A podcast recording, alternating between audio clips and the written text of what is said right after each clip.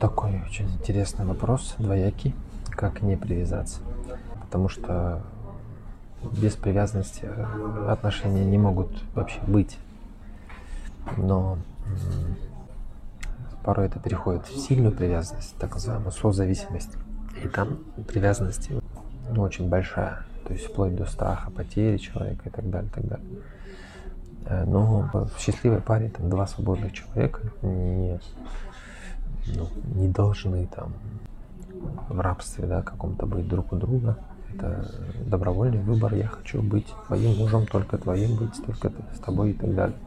Ну и ее точно такой же выбор быть женой.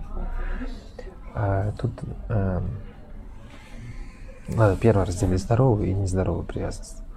В нездоровой привязанности, соответственно, задача обозначить, а что у вас там беспокоит, что значит не привязываться к человеку. Страх привязанности, э, как правило, пересекается со страхом потери.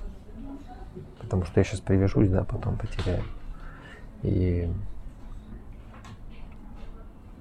пока отношения не крепкие, да, не устоявшиеся, не устаканившиеся, то да, рановато пока привязываться.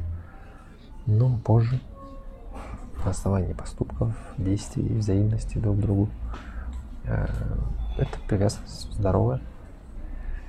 Она не фантазийная, она фактическая.